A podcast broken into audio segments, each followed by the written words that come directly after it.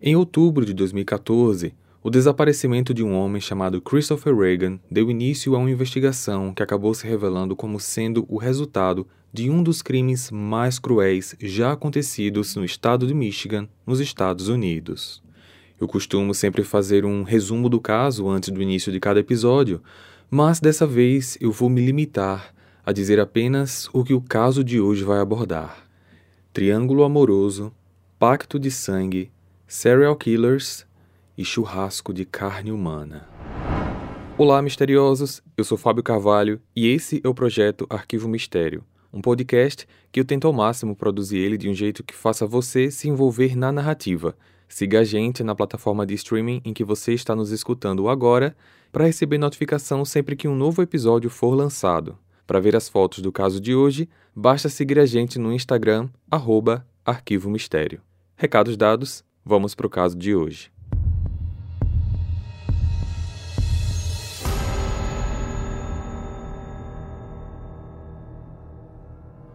No ano de 2014, um casal passou a ser o centro das atenções da polícia de Michigan por se tornarem suspeitos de um dos crimes mais cruéis já ocorridos por lá. E o pior é que tudo indicava que aquele crime em específico era apenas a ponta de um iceberg. Kelly Mary Cochran nasceu em 5 de junho de 82 e era casada com Jason Ted Cochran, nascido em 4 de agosto de 78. Ambos são de Indiana, Estados Unidos. Os dois se conheceram na adolescência quando se tornaram vizinhos na década de 90, mas começaram oficialmente um relacionamento por volta dos anos 2000, quando Kelly terminou o ensino médio. Ela era descrita como uma mulher dinâmica, proativa e comunicativa, já Jason era um cara mais reservado, aparentemente tímido, mas simpático e bem educado. No ano de 2002, quando Jason tinha 24 anos e Kelly 20, eles se casaram e, ainda nesse mesmo ano, montaram uma pequena empresa de serviços para manutenção de piscinas. Durante os anos seguintes, Kelly conseguiu ser aprovada numa faculdade e se formou em psicologia, mas, como a empresa do casal estava indo bem, ela nunca teve tempo para se dedicar à profissão. Após cerca de 10 anos trabalhando, Jason, que estava agora com mais ou menos 33 anos e não seguia corretamente as recomendações de posturas na execução do trabalho, adquiria um problema sério na coluna e as dores só se agravavam com o passar do tempo. Ele já não conseguia mais trabalhar com eficiência, sentia cada vez dores mais fortes, precisou se afastar das atividades e começou a enfrentar alguns problemas psicológicos por conta disso. Kelly então passou a trabalhar mais horas e ser praticamente a única responsável pelo sustento da casa. Pelo fato do Jason não ter melhora nas dores, a vida íntima do casal acabou ficando comprometida. Ele não conseguia mais ter relações e isso prejudicou um pouco o convívio. Contudo, ele teve a seguinte ideia: deixar que a esposa se relacionasse intimamente com outras pessoas apenas para a satisfação dos desejos dela. Assim, ela passou a ter relacionamentos extraconjugais com o consentimento dele. Jason conseguia aliviar suas dores com o uso de remédios prescritos, mas o que ele sentia que surtia mais efeito contra suas dores era quando ele fumava maconha, e por conta disso, em 2013, o casal acabou decidindo se mudar para Michigan porque lá eles conseguiriam comprar a droga legalmente. Eles então encerraram as atividades da empresa, venderam os equipamentos e Kelly passou a procurar um emprego que ao menos pagasse a mesma quantia que ela recebia enquanto trabalhava como autônoma. Em Michigan, o casal conseguiu alugar uma casa simples no meio de uma área arborizada e Kelly foi contratada para o cargo de montadora na Lake Shore Systems, uma empresa que fabricava e dava manutenção em equipamentos para mineração e foi nessa mesma empresa que Kelly conheceu Christopher Reagan. Christopher Carr Reagan tinha 53 anos, mais ou menos 22 anos mais velho do que ela, nascido em Michigan mesmo, era divorciado, tinha dois filhos, veterano aposentado da Força Aérea e, após ter se afastado da carreira militar, ele estudou negócios e empreendedorismo e passou a trabalhar na gerência da Lake Shore. Christopher estava há algum tempo namorando uma mulher chamada Terry O'Donnell, mas o relacionamento terminou após uma situação delicada entre os dois. Terry precisou fazer uma viagem a trabalho para a Inglaterra e, quando voltou, o Christopher teve uma conversa com ela. Ele falou que se envolveu intimamente com uma moça, não disse quem era, falou apenas que não era nada sério, foi um lance pontual, mas que, pelo fato dele estar arrependido, ele achava que precisava contar. Terry recebeu aquela informação em choque. Não conseguiu continuar com o relacionamento, mas os dois não perderam contato. No fundo, Terry era muito apaixonada pelo Christopher. Estava confusa se deveria dar uma chance a ele ou não, mas ao mesmo tempo tinha certeza de que aquela situação não poderia passar batida. Depois de um tempo, eles voltaram a se falar por mensagens, ligações e mantiveram a amizade. Aliás, era até difícil eles perderem contato porque o Christopher morava num apartamento alugado que pertencia aos pais da Terry e era ela quem, na maioria das vezes, ficava responsável por pegar o dinheiro do aluguel. A pessoa com quem Christopher se envolveu, que ele não disse o nome, era exatamente Kelly. Pelo fato dele não ter nada mais com a Terry, ele optou por continuar se encontrando com Kelly. Mesmo ela tendo um relacionamento aberto, seus casos extraconjugais não eram explícitos. E o mesmo aconteceu com Christopher, que não saía com ela para jantares ou encontros românticos. Eles tinham apenas encontros íntimos e todos aconteciam na casa dele. Então, aquela situação acabou se tornando cômoda para os dois. No ano seguinte, 2014, Christopher teve um problema sério no joelho e passou por uma cirurgia. Após isso, ele teve que usar quase que de maneira permanente uma joelheira contentora. Precisou deixar o emprego, já que o seu cargo demandava horas de trabalho em pé ele ainda podia trabalhar, mas precisava se sentar e descansar muito mais vezes do que o normal. Enquanto ainda cumpria o aviso de trabalho, ele conseguiu um novo emprego em Asheville, na Carolina do Norte, onde trabalharia no escritório, sentado a uma mesa, com um computador. Ele ainda tinha 15 dias de trabalho para cumprir, e ao mesmo tempo que estava naquele clima de despedida, ele organizava sua mudança. Nesse processo, Kelly começou a ficar cada vez mais triste, já que em poucos dias perderia de uma vez o seu amante fixo. Ela não tinha percebido antes, mas ela estava apaixonada. No dia 24 de outubro, faziam exatos 10 dias desde que Terry falou com Christopher pela última vez, que foi no dia 14. O celular dele estava desligado. Ela batia na porta do apartamento, mas ninguém atendia. O carro dele não estava no estacionamento. Aquilo tudo estava muito estranho. Uma consulta periódica que ele tinha para fazer em relação ao joelho, que ele deveria ter ido no dia 15, ele não apareceu e nem reagendou. Ligando para os seus colegas de trabalho, todos disseram que Christopher não estava indo trabalhar há algum tempo. Eles disseram que Christopher praticamente abandonou o trabalho e saiu sem avisar, o que Terry sabia que não era uma atitude da índole dele. Imaginando que algo poderia estar errado, ela pegou a chave reserva do apartamento do Christopher com seus pais e foi até o local para olhar por dentro. No apartamento, ela encontrou uma bagunça considerada normal. Algumas roupas espalhadas, janelas abertas, remédios na mesa, pratos sujos na pia o que dava a entender que, quando ele saiu, tinha intenção de voltar. Mas, por algum motivo, ele não retornou. Assim, Terry avisou o fato à polícia e, naquela mesma noite, Christopher foi registrado como desaparecido. Hey! Você se interessa por crimes reais, serial killers, coisas macabras e tem um senso de humor um tanto quanto sórdido? Se sim, você não está sozinho. Se você precisa de um lugar recheado de pessoas como você, Venha conhecer o podcast Pátria Amada Criminal. Todas as semanas tentamos entender o pior da humanidade. Nesse processo a gente ri, chora, fica brava, fofoca, porque afinal de contas é assim que a gente fala quando está entre amigos. Suas novas melhores amigas trevosas estão aqui no Pátria Amada Criminal. Na delegacia, Terry contou tudo o que podia para a chefe da polícia, Laura Frizzle, inclusive o romance secreto que ele tinha com uma mulher que, por conta de rumores, ela desconfiava ser alguém do trabalho e casada, só que ela não sabia o nome.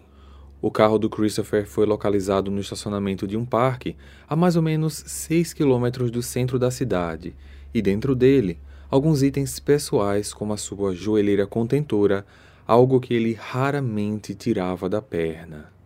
Duas outras pistas importantes também foram encontradas. Uma eram folhas de árvores presas na lataria do porta-malas de uma espécie de árvore que não era daquele parque. E a segunda pista foi um bilhete com um endereço anotado. O endereço era da casa da Kelly. Ao chegar no imóvel, ainda do lado de fora, os policiais viram atrás da cortina do andar de cima a silhueta de uma mulher que os observava chegar. Ao baterem na porta, Jason atendeu mas disse que Kelly não estava, só que ela decidiu descer e atender a polícia, o que fez os agentes acharem a atitude do Jason um pouco estranha, pois, logo nesse primeiro contato, eles já se depararam com uma mentira. Kelly confirmou que trabalhava na Lakeshore, que tinha um caso extraconjugal com Christopher e que seu marido sabia e não a proibia. Inclusive, Christopher não tinha sido o primeiro. Quando perguntada se sabia o motivo pelo qual o carro do amante estava estacionado no parque provavelmente alguns dias, ela disse que não, mas que achava aquilo estranho, pois, pelo pouco que ela conhecia dele, ele não abandonaria o veículo assim por tanto tempo, já que ele era apaixonado pelo carro. E isso já levantou a segunda suspeita, porque ela se referiu ao Christopher no passado. Ela acrescentou que sempre manteve contato regular com ele, mas que os dois não se falavam há mais ou menos dez dias. Logo depois que ela foi até a casa dele para jantar, onde ela levou uma lasanha, eles tiveram relação íntima e ela foi embora. Jason e Kelly foram levados até a delegacia para prestar um novo depoimento oficial. Na delegacia, o depoimento de Kelly foi basicamente o mesmo que ela havia dado em casa, mas agora sozinha na sala, acrescentou a informação de que ela amava, no passado, o Christopher. Já o Jason, a todo momento, tentava desviar o foco do assunto e falava sobre o quanto ele era doente, que seu problema era tão grave que se espirrasse com força ou pegasse algum peso, mesmo que leve, mas de mau jeito, poderia causar um problema pior na coluna e ficar semanas sem andar. Ele confirmou decepcionado que deixava a esposa se relacionar com outros homens, pois, devido às dores na coluna, ele não conseguia ter relações íntimas, mas assumiu que nunca esteve feliz com essa situação de relacionamento aberto. Era isso ou o divórcio e ele não queria ficar sozinho. Só que, quando seu celular foi periciado, a polícia encontrou mensagens onde o Jason pedia à esposa para parar de se relacionar com outros homens. Ou seja, tinha algo muito estranho ali. Depois desses depoimentos, a polícia levantou algumas observações. Jason pode ter tentado colocar o foco do interrogatório em si para que a polícia pensasse que, já que ele era tão fragilizado fisicamente, seria incapaz de cometer algum crime. Kelly falou que o jantar foi, como sempre, na casa do Christopher, mas por que então o endereço dela estava anotado num bilhete dentro do carro dele?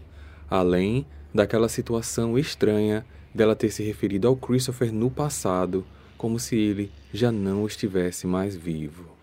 Durante alguns interrogatórios, a chefe da polícia, Laura Frizzle, percebeu alguns olhares da Kelly para um dos policiais, o detetive Jeremy Ogden, e ela decidiu então usar aquilo a favor do caso. Laura pediu ao Jeremy para retribuir a atenção. O policial começou a se aproximar, eles trocaram telefones e passaram a conversar de maneira informal, mesmo que a princípio isso não tenha sido algo tão proveitoso para a investigação. A polícia encontrou também imagens de câmeras de segurança de um posto de gasolina onde, no dia 14, o dia do desaparecimento, Christopher chegou para abastecer às 4h13 da tarde e saiu às 4h18, sendo que esse posto fica localizado no percurso entre a casa dele e a casa da Kelly. Numa outra imagem de câmeras de segurança, na área próxima à casa do Christopher, Kelly foi vista andando no dia 16.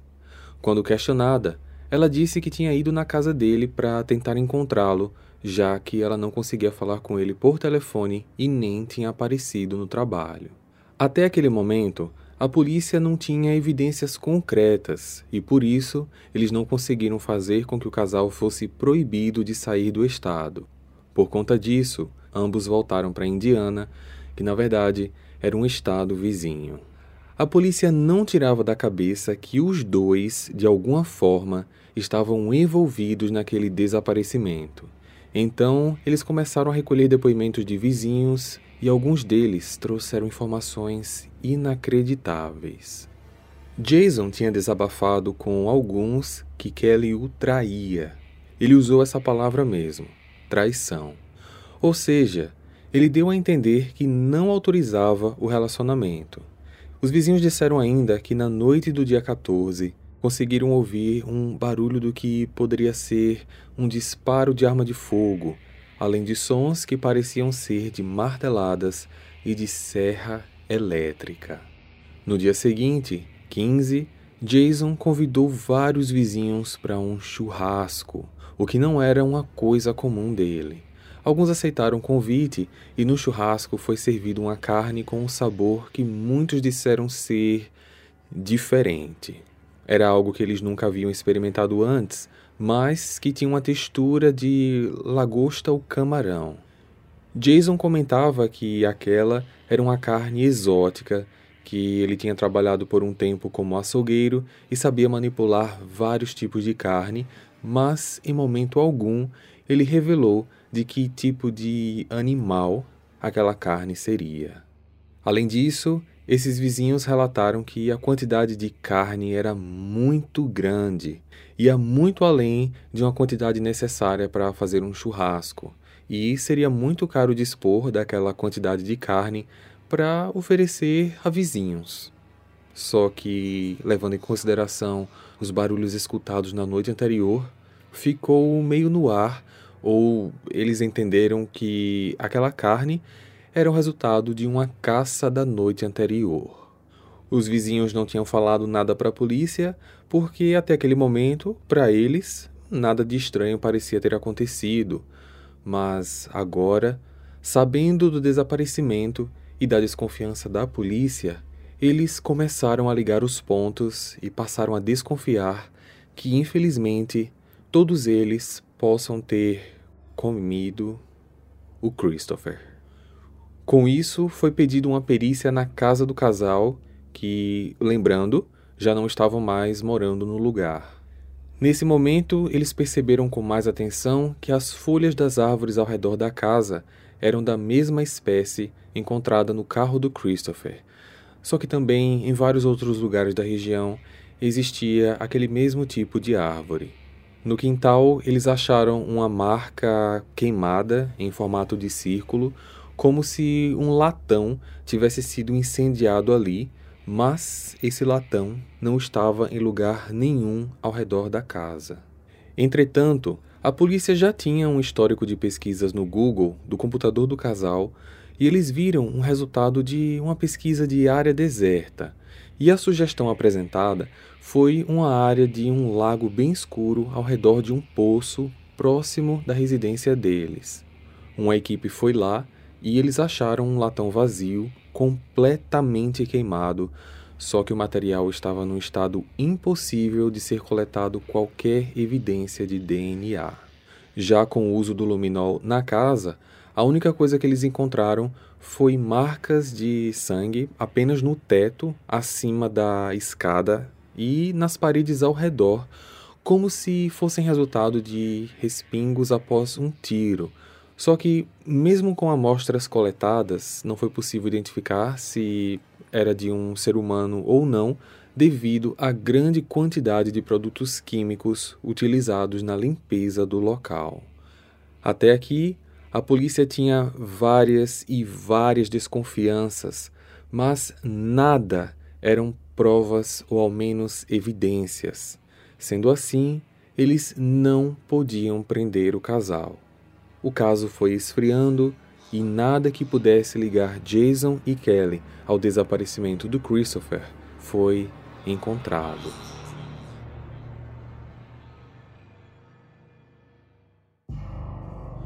Quase um ano e meio depois, no dia 20 de fevereiro de 2016, Kelly ligou para o serviço de emergência. Jason estava passando mal, sem conseguir respirar, e ela pedia uma ambulância urgentemente. No local, os paramédicos constataram que Jason, aos 37 anos, estava sem vida. Kelly informou que ele tinha consumido uma quantidade excessiva de heroína, alegando que passou a usar aquela droga depois que a maconha não estava sendo mais tão suficiente para aliviar as suas dores. Só que o laudo da autópsia mostrou que Jason, apesar de realmente ter consumido a droga, não havia falecido de overdose, mas sim por conta de asfixia mecânica. Ou seja, Jason, na verdade, foi assassinado por sufocamento provocado por força externa e Kelly se tornou então a principal suspeita. Sabendo que a polícia descobriu a real causa da morte, o que ela fez? Se mudou e foi para Kentucky. Agora, olhem que estranho. Em 2014, quando a polícia investigava o casal em relação ao desaparecimento do Christopher, eles se mudaram. Agora, em 2016, o marido morre, a polícia passa a investigar ela e ela se muda. Só que dessa vez, na verdade, ela não se mudou. Ela fugiu. Ela foi embora e não avisou a ninguém para onde ia. Ela só foi localizada em Kentucky quase dois meses depois, no dia 28 de abril, e sendo assim, presa. Em depoimento, Kelly sugeriu um acordo onde diria todos os detalhes do que houve, evitando assim gastos e desperdício do tempo da polícia nas investigações. Mas, para isso, todas as acusações contra ela deveriam ser retiradas. Ela queria imunidade total, só que isso obviamente não era possível. Ela ficou presa sob custódia enquanto aguardava o julgamento. Lembram do policial Jeremy que tentou se aproximar da Kelly para colher informações do caso do Christopher? Então, após a prisão dela, ele teve uma ideia. Jeremy entrou em contato com um amigo próximo do Jason e pediu a ele que ligasse para a penitenciária e dissesse a Kelly que Jason havia deixado com ele um envelope lacrado e alertado a esse amigo que entregasse o envelope à polícia caso algo acontecesse com ele. Na ligação, Kelly entrou em desespero, começou a chorar e, mesmo sem saber o conteúdo da suposta carta, mas acreditando que todos os seus podres poderiam estar ali dentro, ela pediu para que ele não entregasse nada, pois ela mesma iria falar com a polícia. E por coincidência, quem ela chamou para conversar? Jeremy Ogden. O que eu vou relatar agora é exatamente o que ela falou para a polícia, mas depois disso eu vou explicar o que a polícia interpretou do depoimento dela. Durante essa conversa, Jeremy se mostrou muito próximo, conversando de forma tranquila e chegando até a segurar as mãos dela para acalmá-la. Kelly assumiu que fez com que Jason usasse uma grande quantidade de droga e, quando ele estava semi-inconsciente, ela tapou suas vias aéreas até que ele parasse de respirar.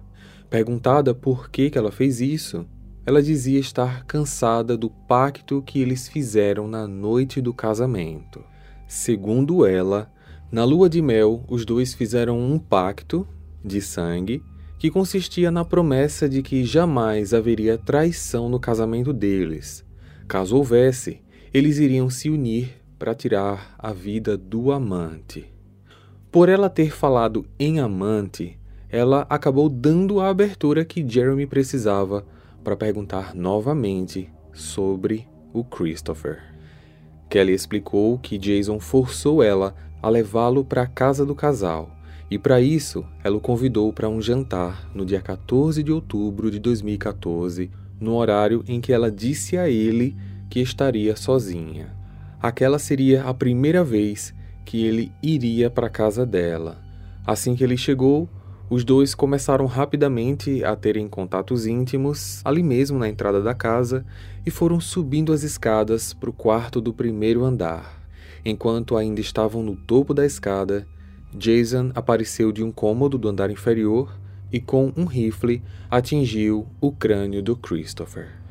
Eles o enrolaram em diversos sacos plásticos para evitar sujar mais a casa e o levaram para o porão.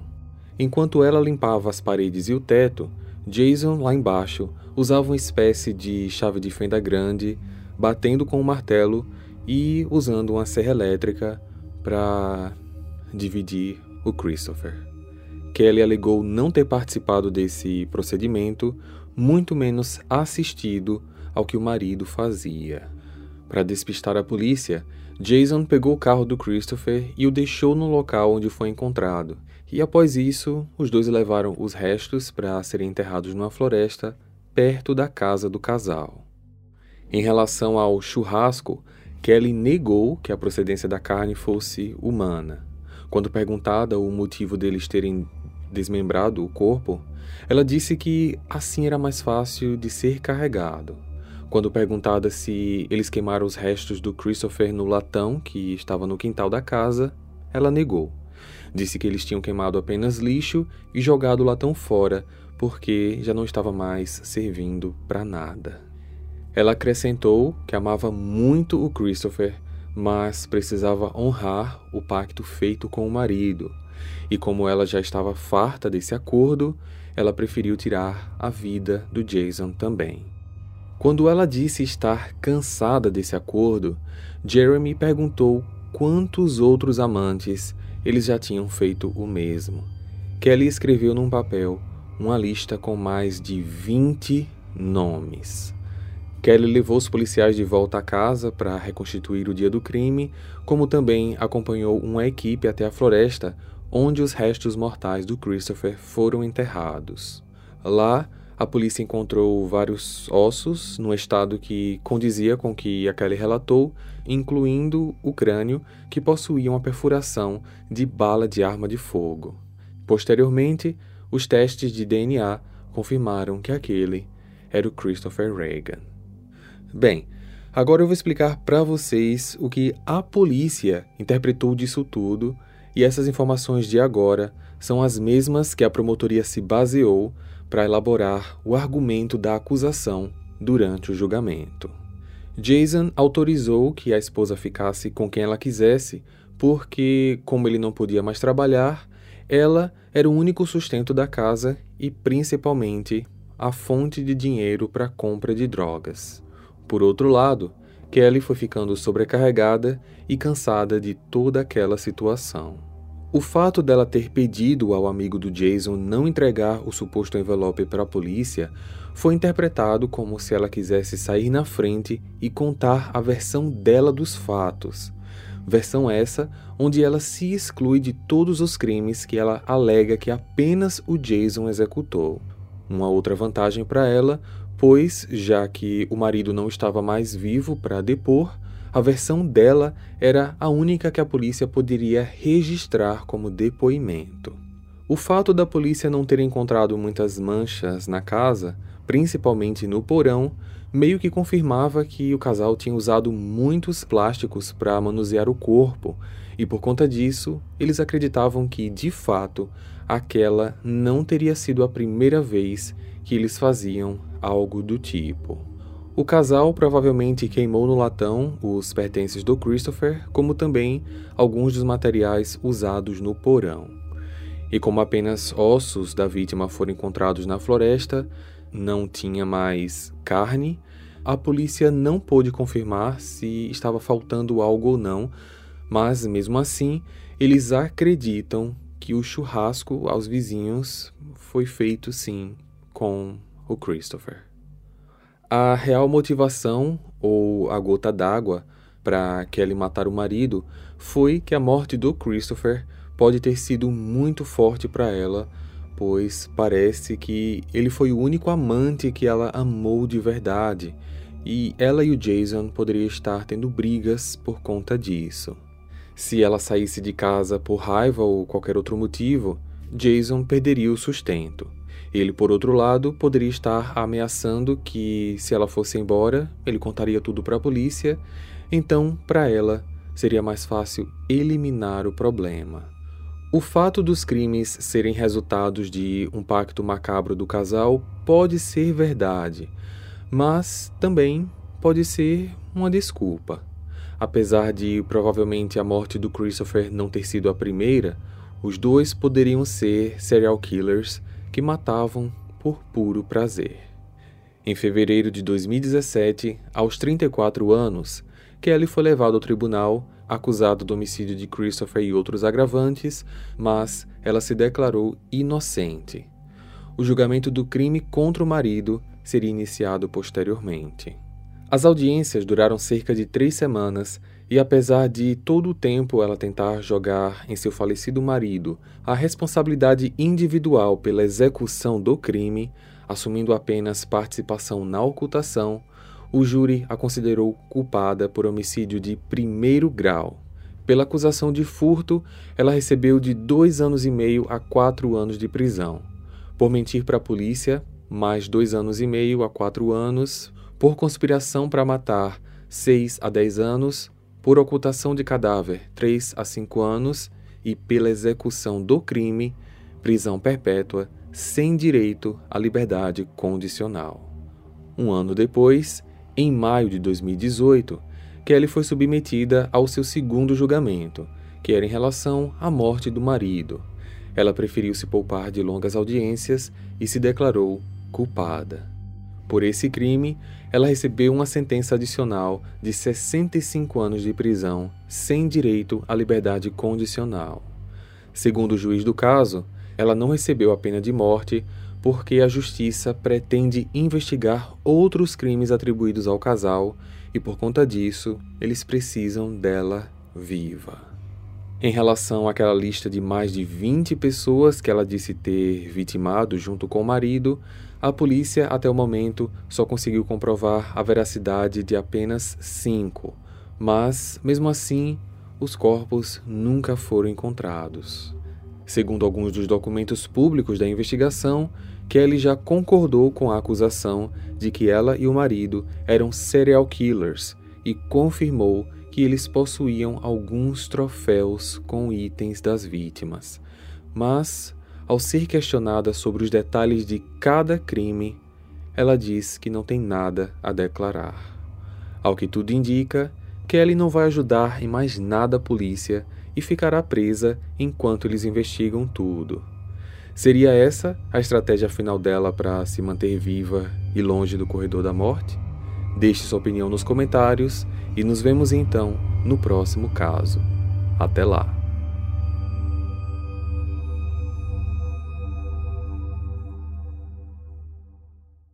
Hey, você se interessa por crimes reais, serial killers, coisas macabras e tem um senso de humor um tanto quanto sórdido? Se sim, você não está sozinho. Se você precisa de um lugar recheado de pessoas como você, Venha conhecer o podcast Pátria Amada Criminal. Todas as semanas tentamos entender o pior da humanidade. Nesse processo a gente ri, chora, fica brava, fofoca, porque afinal de contas é assim que a gente fala quando está entre amigos. Suas novas melhores amigas trevosas estão aqui no Pátria Amada Criminal.